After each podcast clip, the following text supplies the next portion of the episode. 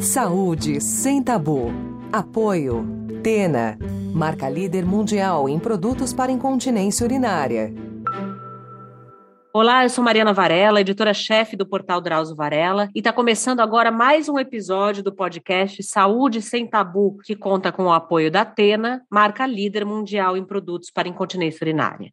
Esse é o 21 episódio do nosso programa e aqui é um espaço para discutir temas de saúde que são cercados de preconceitos e, por isso, costumam ser pouco ou mal abordados pela mídia e pelos próprios médicos. Seja bem-vindo. Quando nasce um bebê, já sabemos que o recém-nascido precisa de atenção total para crescer com saúde. Mas o que acontece com o corpo de quem gestou por nove meses? Depois de todas as transformações vividas ao longo da gravidez, o pós-parto é um momento de profunda reorganização física, emocional e psíquica. Além dos cuidados com a casa e com a rotina para receber um novo integrante da família, o corpo também precisa se preparar. A produção de hormônios se altera, o útero diminui, os seios aumentam, entre outras mudanças. Esse período é chamado de puerpério. E a gente convidou a doutora Nathalie Raibolt, ginecologista especialista em doenças do colo do útero e sexualidade, para falar mais sobre o tema. Bem-vinda, doutora Nathalie. Olá, bem-vinda. Muito bom estar participando aqui para a gente falar de mais esse desafio que as mulheres passam ao longo da vida e que é uma fase muito importante que precisa ser compreendida para ser vivida com mais tranquilidade, né, Mariana? Sem dúvida, sem dúvida. Agora, para a gente começar, eu queria que você definisse para a gente qual o período do puerpério, né? Quanto tempo após o nascimento a gente pode ainda dizer que a mulher está no puerpério? Então, o período de puerpério é considerado nos primeiros 42 dias depois do parto, que é quando a gente observa as mudanças mais importantes nesse processo.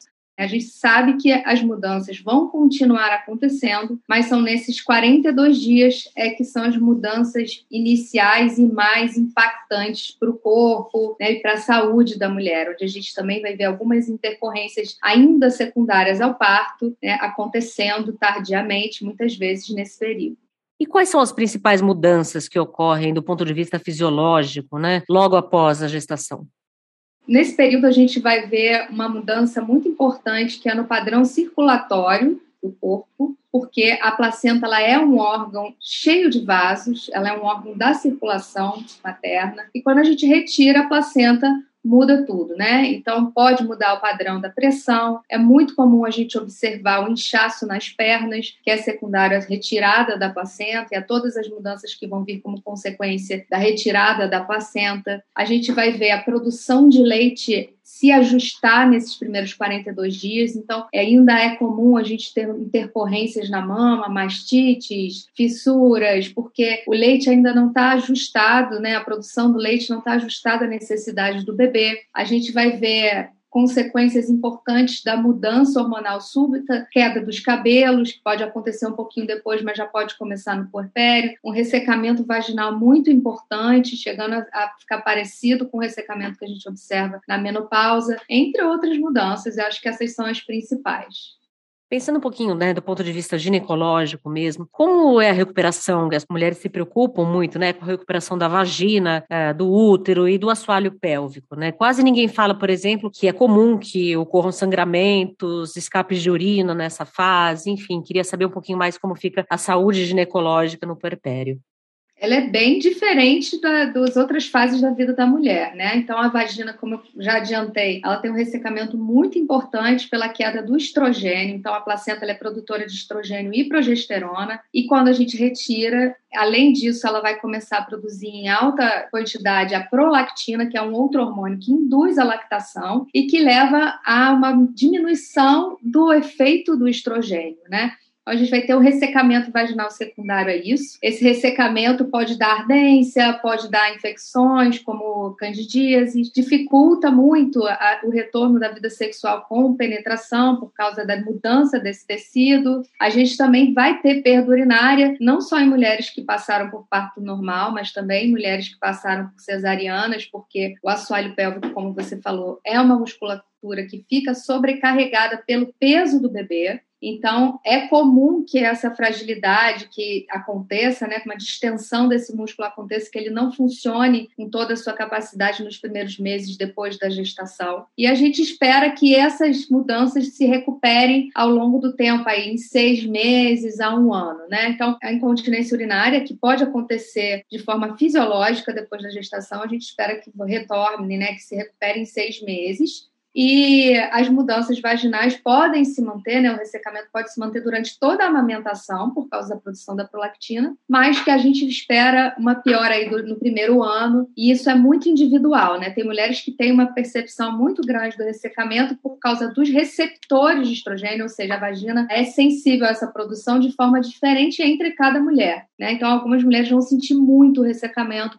porque tem esse receptor mais sensível, né? Então acaba mudando demais a vagina, né? Mas aí ao longo do primeiro ano, os primeiros seis meses, a gente já observa uma recuperação. Outra coisa que a gente escuta muito, né, das, das mulheres, logo depois do parto começa o incômodo nas mamas, né? É muito difícil para algumas mulheres esse comecinho de amamentação. Explica para a gente como é que se dá esse começo, o que, que acontece nas mamas, por que, que é difícil esse comecinho para algumas mulheres?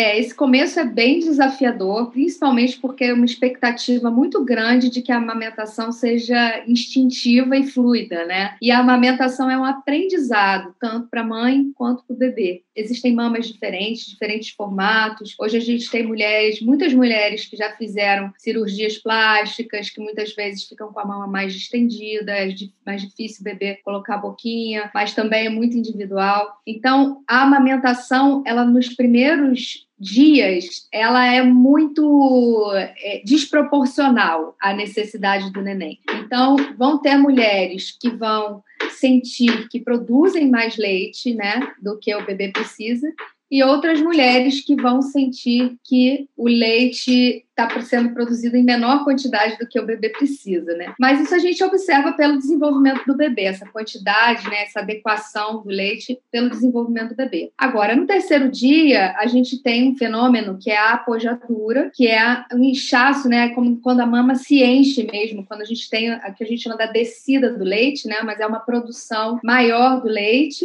logo depois do parto, em que a mama vai realmente ficar muito inchada, pode acontecer febre, né? A mulher pode se sentir mal-estar, como se ela tivesse resfriada, assim, mal-estar físico, né? E isso tende a melhorar em 24 horas. E além disso, a gente também tem a sensibilidade do, do mamilo, né? Da papila mamária, que é uma pele muito delicada, é uma pele muito sensível, né? Eu costumo comparar a essa mucosa da boca, que é uma mucosa também muito fina, e sob a, o atrito do, do sugar do bebê, aquela pele pode romper e não é, ela precisa criar uma resistência até que ela fique preparada para tolerar uma amamentação mais prolongada. Então, é normal que a mulher sinta aquele incômodo numa fase inicial até que essa pele se adapte, né? Uhum, é um período muito difícil mesmo para muitas mulheres, né? Muito difícil. Eu acho importante saber pedir ajuda nesse momento, né? Que a mulher, às vezes, ela fica achando que ela tem que saber e que ela fica se frustrando. E, e não, a gente vê, eu tenho muitas colegas obstetras que passaram por dificuldades na amamentação, mesmo tendo estudado, mesmo sendo especialistas. Então, a gente precisa, é uma fase, é um momento aí da vida que a gente precisa de ajuda. É, sem dúvida. Você falou um pouquinho da saída da placenta, né? Eu acho curioso porque pouca gente sabe, né, que a saída da placenta pode ter efeitos também, né? A gente acha que saiu a placenta, tudo bem, a gente não precisa mais dela naquele momento, acabou. Mas não é bem assim, né, doutora? Assim, existem efeitos hormonais. O que, que acontece com a saída da placenta? Sim, são esses efeitos que a gente já começou a falar. A placenta, ela além de ser um órgão vascular, né, de ser uma rede de vasos ali que muda completamente o batimento cardíaco da mulher, a quantidade de sangue que ela tem no corpo, a pressão arterial, isso tudo vai mudar por, pela presença ou ausência da placenta, né? E além disso, ela é produtora de estrogênio, ela é produtora de progesterona. Então a gente vai ter uma mudança súbita na produção, na quantidade de circulação circulante desses hormônios, né? E essa placenta quando sai, ela vai dar esses efeitos hormonais também que a gente já já falou anteriormente, né? Em relação à vagina, em relação à mama, em relação à perda urinária, isso tudo. Outra coisa, a gente fala bastante de inchaço durante a gravidez, né? É uma queixa muito comum entre as mulheres. E algumas se surpreendem ao perceberem que. Algumas falam, por exemplo, não fiquei inchada durante a gravidez, mas eu enchei muito no puerpério. E a gente não fala muito sobre isso. Por que, que a mulher incha no puerpério? O que, que acontece? E tem alguma forma de ajudar nesse inchaço, nesse edema? Esse inchaço é pela saída da placenta e a gente também vai observar no dia da apojadura, especialmente, por essa mudança que a apojadura gera, né? Essa queda, descida do leite vai exigir uma produção hormonal maior. A gente vê também um inchaço das pernas, né? Então eu até aviso quando eu vou dar alta, olha, sua perna vai inchar no terceiro dia. Quando a sua mama inchar, sua perna também vai inchar e não tem o que fazer. Não tem como evitar, né? Porque às vezes, nossa, tô muito inchada, o que, que aconteceu? O que, que eu fiz? Botei a perna para baixo, fiquei muito tempo deitada, fiquei muito tempo tempo em pé, não dormi direito. Não, aquele inchaço ele é esperado porque ele tem relação com os hormônios que estão sendo produzidos na apojadura e ele tende a melhorar sozinho. O que melhora, né, o, o desconforto de uma perna muito inchada é colocar ela elevada, né, para esse líquido não se acumular ainda mais e retornar na medida do possível, né, em direção ao coração, porque esse líquido precisa entrar no vaso e voltar para o coração. Mas não tem muito como evitar esse edema, né? Compreender que ele faz parte do processo. E sim, algumas mulheres vão experimentar um edema pior, outras vão experimentar menos edema. Outra coisa que eu ouço muitas mulheres falando também é que elas não sabiam que o sangramento ia durar muitos dias, né? Algumas mulheres ficam aí com sangramento por mais de um mês. Isso tem a ver com a diminuição do útero? Eu queria que você falasse um pouquinho como ocorre essa diminuição do útero, quanto tempo demora para o útero voltar ao tamanho é, de antes da gravidez.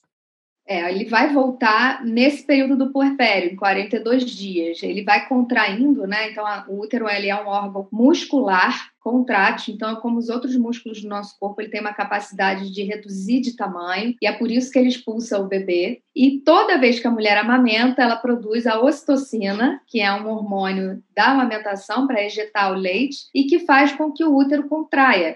Então, ao longo do tempo, esse útero vai voltando, diminuindo o seu tamanho, contraindo, eliminando o líquido que estava todo acumulado lá dentro, o sangue que estava acumulado lá dentro. Aos poucos, ele vai retornando para dentro da cavidade pélvica, que a gente chama, que é para trás desse osso que a gente tem aqui embaixo, que é o pubis. Então, o útero fica escondido atrás do pubis e depois desse período de 42 dias, ele vai retornando para lá lentamente, até que depois, né, no decorrer dessas seis semanas, a gente vai observar ele praticamente com tamanho normal. É o esperado é que ele tenha um tamanho normal, a não ser gestações gemelares, gestações em que o útero precisou atingir um tamanho maior. Né? E durante essa redução, é comum que esse sangramento aconteça, que é o sangramento de onde a placenta estava inserida, né, no útero, e ele tende a durar aí um mês mesmo, né, com uma redução bem significativa no primeiro e no segundo dias, e ao longo desse um mês a gente também vai ver que ele vai ficando cada vez mais fluido, cada vez mais rosado, né, com mais quantidade de líquido e menos de sangue, né, é um sangramento um pouco diferente do que a gente experimenta nos outros momentos da vida, né, na menstruação. E esse processo pode causar alguma dor, algum tipo de cólica?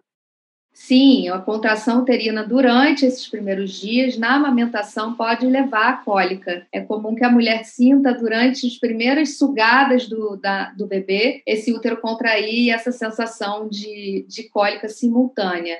É normal que, que, que aconteça alguma cólica no processo de redução do tamanho do útero, sim. Outra queixa muito comum é privação de sono, né? É uma realidade para quem tem filho recém-nascido. E a gente sabe que também é essencial a gente ter algumas horas de descanso, até para o corpo se recuperar de todo esse processo, né, que está acontecendo. Tem algum conselho para as mulheres conseguirem dormir um pouquinho mais? É, conselho é uma coisa que a gente não dá para mulheres no puerpério.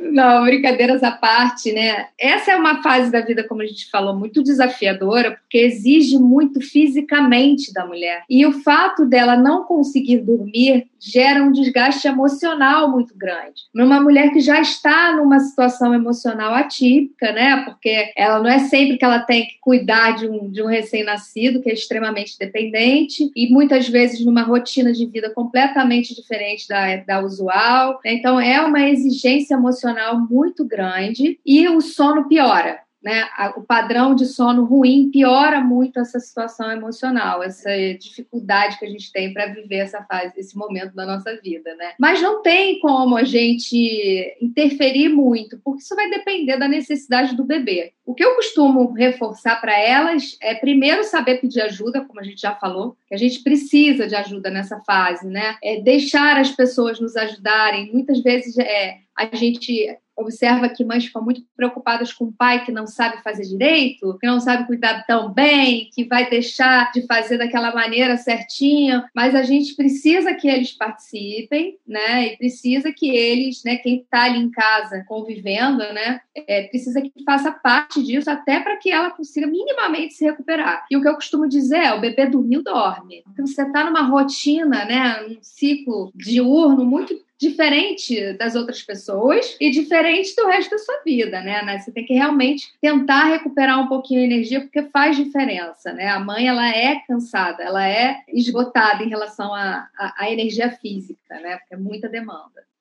É, tem que delegar aquelas funções que você pode delegar para você poder se dedicar às que você não pode, né? Eu costumo dizer que as mulheres que contam com essa rede de apoio, né, com os parceiros, com a família, enfim, como elas puderem se ajudar, né, obter ajuda, elas conseguem descansar melhor e isso faz com que elas sejam mães melhores, né, porque é importante esse período de descanso e não é uma fase que a gente não pensa muito na gente, né, a gente que é mãe, mas é importante porque você fica uma mãe melhor, né, se você descansa é, descanso, alimentação, a hidratação nesse momento. Às vezes a gente não se preocupa muito com a água, mas para quem está amamentando, ela faz toda a diferença. E a gente sabe que uma desidratação também gera dor de cabeça, né? Outros sintomas físicos, e às vezes a gente não percebe, né? A produção de leite, ela exige muito, né? Fisicamente. Então é um consumo de, de vitaminas, é um consumo de líquido absurdo, né? Aquele leite é quase todo água, né? Então você precisa realmente ingerir né, uma quantidade maior do que você está dando né, daquele, daquele leite. É importante observar a urina, né? Se a, se a mulher está urinando adequadamente, se parece uma urina muito concentrada, porque isso vai dizer sobre a hidratação, né? Mas então tentar aí se munir de todos os recursos possíveis para passar por isso de uma forma mais confortável, né? Porque realmente vai ser desafiador, né? Não tem como a gente poupar isso muito das mulheres. É. Agora, falando um pouquinho sobre a parte de saúde mental, né? A gente sabe que essas alterações hormonais e também as mudanças no cotidiano, o fato de você ter que cuidar 24 horas por dia praticamente de um recém-nascido, podem trazer algumas alterações emocionais mesmo, né? Então, algumas mulheres reclamam falta de atenção, né? A memória fica prejudicada. E eu queria falar um pouquinho mais sobre isso, sobre essas alterações emocionais, por que, que elas ocorrem, se é normal ocorrer, enfim. É, esse momento ele é um gatilho para muitas coisas, né? Então, podem acontecer sintomas emocionais que são primários, que a gente chama, né? Então, são sintomas decorrentes do puerpério, né? Que estão acontecendo somente por causa do puerpério, né? Por causa daquela condição física da mulher e emocional também. E existem também é, sintomas emocionais que vão acontecer engatilhados, né, ou disparados por esse momento de maior fragilidade, de maior demanda, de menor energia física. Então, duas coisas podem acontecer. Mulheres que já têm uma tendência a apresentar algum sintoma de saúde mental, como a depressão, por exemplo, mulheres que já tiveram depressão, que tratam depressão, têm maior risco de desenvolver uma depressão pós-parto, né? Exatamente por causa de todos os, os fatores ambientais e físicos que vão estar acontecendo ali. E é muito importante que é, a gente vê mais, mais sintomas relacionados à depressão mesmo, né? Ou depressão, ou menos grave do que depressão, que é o blues puerperal, né? É um sintoma de humor deprimido mais frequente nesses primeiros dias aí depois do parto, que não chega a caracterizar uma depressão, um quadro de depressão, mas que leva a, a um desgaste muito grande e um questionamento sobre si mesma, né? E, e isso é muito complicado, uma dúvida sobre o amor em relação ao filho, né? São pensamentos muito conflitantes, assim, muito causadores de conflitos mesmo, né? Internos, que você espera viver aquele momento como uma fantasia, um sonho realizado, e na prática você não consegue ter energia para isso, né? É importante que essas mulheres saibam que, para quem tem depressão, para quem estava em tratamento de, da depressão, é importante continuar esse tratamento depois do parto de acordo com a recomendação médica, muitas vezes a gente faz modificações da medicação, mas é um momento em que isso pode acontecer. Né? E isso não tem nenhum prejuízo para o bebê, né? O tratamento de, de, depressão, de acordo com a orientação médica, traz menos prejuízos para o bebê do que uma mulher que não tem capacidade emocional de cuidar pelos sintomas depressivos, né? Que a gente sabe que a depressão, por exemplo, vai tirar muito o seu movimento, a sua vontade de fazer as coisas, e naquele momento o bebê precisa muito que a mulher esteja disponível. Então, são realmente apresentações de, de, doenças mentais que acontecem nessa fase, que podem até ser graves, né? Em alguns casos, a gente também tem a psicose puerperal, né? Que é um, um sintoma, alucinações que podem acontecer depois do parto e que podem ser muito graves e demandar, muitas vezes, até internação da mulher, né? E é importante que, que essa rede de apoio também esteja ali consciente dessa possibilidade e disponível para ajudar essa mulher a, a tentar fazer os ajustes necessários quando isso acontecer. Agora, como você mesmo falou, doutora, é, esse período, né, por ser um período de adaptação física, emocional, enfim, é comum que algumas mulheres, ou quase todas, vai, tenham sintomas como melancolia, ansiedade, né, um aumento da frequência de choro. Como saber se isso tudo está dentro do esperado e vai passar naturalmente, conforme o corpo vai se adaptando e a mulher vai se adaptando à nova vida, ou que aí pode ser sinal de algo mais grave, que, em que ela precisa buscar ajuda especializada? Como ela faz para identificar? É, eu acho que se ela, é, o sofrimento que está causando para ela, né, a angústia que ela sente, é que é o principal a ser avaliado para buscar ajuda médica. E é importante a gente lembrar que nenhum médico, um bom médico, não vai fazer um tratamento desnecessário. Então, o que eu, eu costumo fazer no meu consultório é encaminhar para uma avaliação. Nenhum psiquiatra vai chegar lá e vai querer que você tenha uma doença. Ele vai te dizer se está tudo bem, se é dentro do esperado ou não. Mas o que a gente pode destacar aqui para a mulher começar a perceber é o quanto que isso impacta, né? Né, na rotina de cuidados com o bebê e na rotina de cuidados com ela mesma, né? Então, quando é um impacto em que ela não consegue cuidar do bebê, ela não consegue dormir, né? Muitas vezes uma ansiedade, né? Uma angústia tão grande que nem quando está tudo calmo e o bebê está dormindo, e está todo mundo dormindo, é hora de dormir, ela consegue dormir porque a cabeça está ligada, né? Então, quanto que isso impacta no cuidado do bebê e, e, quanto tempo, se ela passa por isso a maior parte do tempo, né? Se não tem nenhum momento de alívio durante o dia dela, durante a rotina dela, é motivo para ela procurar ajuda do especialista, né? E se ela realmente não vê esses estado de humor deprimido melhorar, né? Porque às vezes você, você é, é, na, na vida da, dessa puérpera vão, vão o humor é comum que ele oscile, né? Ao mesmo tempo que ela sente né, essa tristeza, essa angústia, essa melancolia muito grande. É importante a gente lembrar também que durante é, o processo puerpério está acontecendo um luto, que é um luto não reconhecido, né? Porque ela está se despedindo de uma vida que ela teve, principalmente se é o primeiro filho, né? E quando a gente não reconhece que a mulher está passando por isso, tende a ser pior ainda, né? Então, deixar que ela fique triste, deixar que ela lamente muitas coisas, que ela fale sobre isso, que ela fale que não quer cuidar do bebê, né? Porque vão ter momentos assim. Agora, isso se está sendo linear, né? Ela não consegue, não passa por outros momentos em que ela se sinta satisfeita em nenhum momento do dia, eh, provavelmente ela está passando aí por um quadro de saúde mental mais grave. E aí precisa de uma avaliação.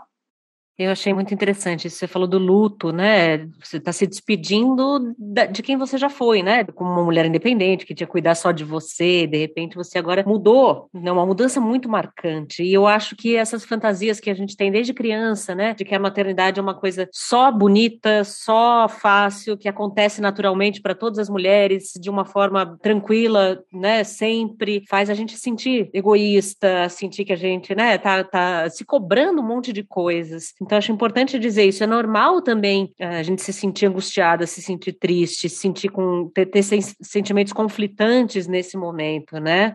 Isso, né? E a gente está numa cultura atual em que o nosso momento histórico é um momento em que a gente está trabalhando, né? A gente tem uma vida social, a gente tem uma vida profissional, né, a geração anterior isso era menos frequente, né? Claro que existiam mulheres que trabalhavam, mas não era tão frequente quanto agora. Então a gente constrói muito a vida baseada na nossa carreira e aí naquele momento em que você se torna mãe, você precisa olhar para outro lado da sua vida e você percebe que muita coisa que você fazia antes, você também ou nem percebe, mas você não, não consegue mais se ver naquela mesma situação que você se via antes. É uma situação muito nova mesmo eu digo que a maternidade é todos os clichês que te falam, né? Que é a melhor coisa do mundo, que dá muito trabalho, que é um amor incalculável, que você também fica muito cansada, fica muito exausta. Tudo que é clichê da maternidade é, é real. Então, você vai passar por essa experiência de uma transformação muito importante e numa cultura em que a gente se prepara para outras conquistas na vida também, né? Então, você fica ali, como que eu vou. A gente ainda não sabe, na verdade, né? Eu acho que a nossa geração, a minha geração aí dos 40, 50, foi a primeira geração que realmente a gente estava inserido no mercado de trabalho em maior quantidade e que a gente está descobrindo ainda como viver a maternidade de uma forma leve, como trabalhar também de uma forma leve A gente ainda está nesse processo de descobrir como, qual é a melhor maneira de viver a maternidade. Uhum. Agora, falando um pouquinho da vida sexual, né? É comum que o desejo sexual diminua nessa fase, até porque, né, a gente está passando por todas essas adaptações. É, queria saber se isso realmente é comum, por que, que isso acontece e quanto tempo demora para a mulher voltar a recuperar o desejo, a libido, se isso tem um prazo. Você falou também que as primeiras relações podem ser dolorosas, né, pelas próprias mudanças hormonais, e é mais um fator de cobrança, né, que as mulheres acabam se cobrando para voltar a ter vida sexual plena. Queria que você falasse um pouquinho sobre isso? A gente aí vai, vai para uma outra área que tem algumas especificidades, né? Porque a sexualidade ela sofre interferência não só da sua condição física, biológica, né? Diferente de outras situações médicas em que a gente consegue prever melhor o que vai acontecer. Mas para a sexualidade é justamente a sua autoestima, a sua condição mental, como você se sente em relação a você mesmo, como você se sente no mundo, se a sua função no mundo está adequada para você, como está a sua relação, qual é a sua relação com o prazer, isso tudo vai impactar no seu comportamento sexual, na sua libido. E aí, quando chega um bebê, a gente tem mudanças biológicas, mudanças sociais, mudanças no seu relacionamento, mudanças no seu reconhecimento, né? Você já não, não sabe muito bem quem você é. Então, é impossível, é muito pouco provável não sofrer nenhum impacto na sua libido e que você não passe aí por, esse período de adaptação também da sua vida sexual, né? Em relação ao corpo, a fase do puerpério, ali, é por volta dos 40, 42 dias, é o pior momento do ressecamento vaginal. E aí a recomendação que a gente faz é para mulheres que querem retornar à vida sexual já estão liberadas pelo médico, né, que usem muito lubrificante, mesmo que sempre tenham sido lubrificadas, nunca tenham precisado disso, não sabem nem como usar. Esse é o momento que você vai precisar para evitar desconforto, para evitar fissuras, né, que podem acontecer nesse momento. Então, enquanto tem amamentação alimentação tem produção de prolactina, que é um inibidor do efeito do estrogênio e também diminui algumas coisas do drive, diminui o efeito da testosterona no desejo, né, nos pensamentos em relação ao sexo, percepção da vontade, né, de, de satisfação sexual. Então tem essa parte biológica que vai estar tá aí é, nadando, você vai ter que nadar contra a corrente, né? E tem o lado social, relacional e psicológico que vão ser esses três aspectos aspectos que vai depender, né? Como é que vai estar atuando para cada mulher. Então, como a mulher vivia a sexualidade antes, também pode ajudar ou atrapalhar a recuperar essa vida sexual e a libido. Então, quando a mulher coloca o sexo e o desejo e a satisfação como algo que melhora a vida dela, que traz prazer e que a ajuda em momentos difíceis, ela provavelmente vai conseguir recuperar mais rápido, né? E quando ela também está sendo muito bem acolhida por, pela parceria, né? Pelo, parceiro, pelo pai ou pela parceira, né?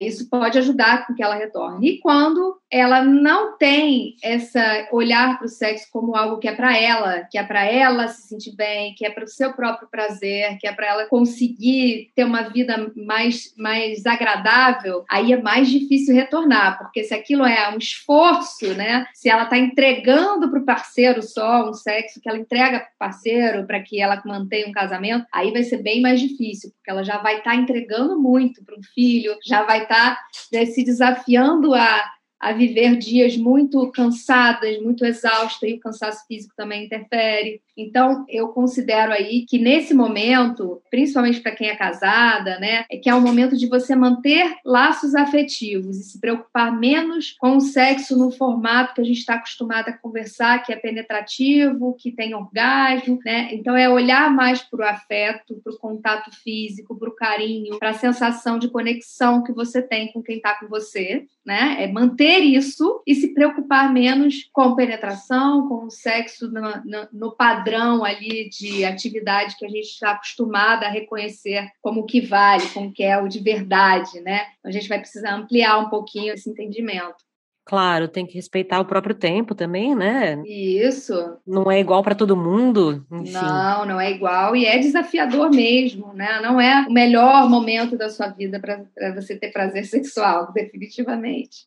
Claro. Para finalizar, doutora Nathalie, eu queria que você falasse suas considerações para quem está passando por essa fase. E não sei se a gente esqueceu alguma mudança importante que as mulheres devem prestar atenção também, se quiser ressaltar alguma coisa, alguma recomendação, enfim. Eu vou reforçar aqui o que a gente já falou, mas mais objetivamente, que é o autocuidado, né? Tenha tempo para você. Deixe o bebê com alguém no momento que você sabe que dá, que é possível, peça ajuda para você ter um tempo para se sentir você mesma. Né? Então, faça alguma coisa que você goste de fazer quando for possível. Se você gosta de fazer um exercício, se você tem um hobby, não abra mão de todo o seu tempo né, disponível para só cuidar do bebê, só fazer por alguém, só fazer por um marido, só cuidar da casa, porque isso no longo prazo vai te deixar menos disposta e vai acabar diminuindo muito o seu prazer de cuidar do seu bebê, né? De ficar com o bebê. Então é importante a gente valorizar, eu acho que também a gente não foi educada para isso, né? Valorizar o autocuidado, valorizar que para você cuidar, né, é botar a sua máscara de oxigênio para depois cuidar do outro, né? Então, se oxigene, dá uma volta, dá uma caminhada, vai ver um dia conversar com as suas amigas, conversar com outras pessoas também. As mães perdem muito a vida social, né? Às vezes só fica naquela rotina repetitiva. Então, liga para suas amigas, chama elas, desce um pouquinho para dar uma volta ali onde você tem espaço para andar para conversar um pouquinho com alguém que às vezes é 10 minutos do seu dia, meia hora do seu dia, seu bebê não vai sentir e para você vai ser tão revigorante, né? Então olhe para você, não deixe de se cuidar, não deixe de lembrar que você é importante nesse processo, que você é a líder desse processo, né? Porque esse é um momento muito da mãe, né? Em que a mãe é a líder, o filho vai estar ali dependente, o parceiro vai ser a rede de apoio, mas ela é que está na, na frente, né? Ela que vai estar comandando todo esse processo processo, né? Ela, todo mundo vai estar ali muito a depender do estado dela. Então, é importante também reduzir a autocobrança e se cuidar. Bom, lembrando que esse podcast, o Saúde Sem Tabu, tem o apoio da Atena, marca líder mundial em produtos para incontinência urinária. Doutora Nathalie, queria agradecer, muito obrigada pela sua participação.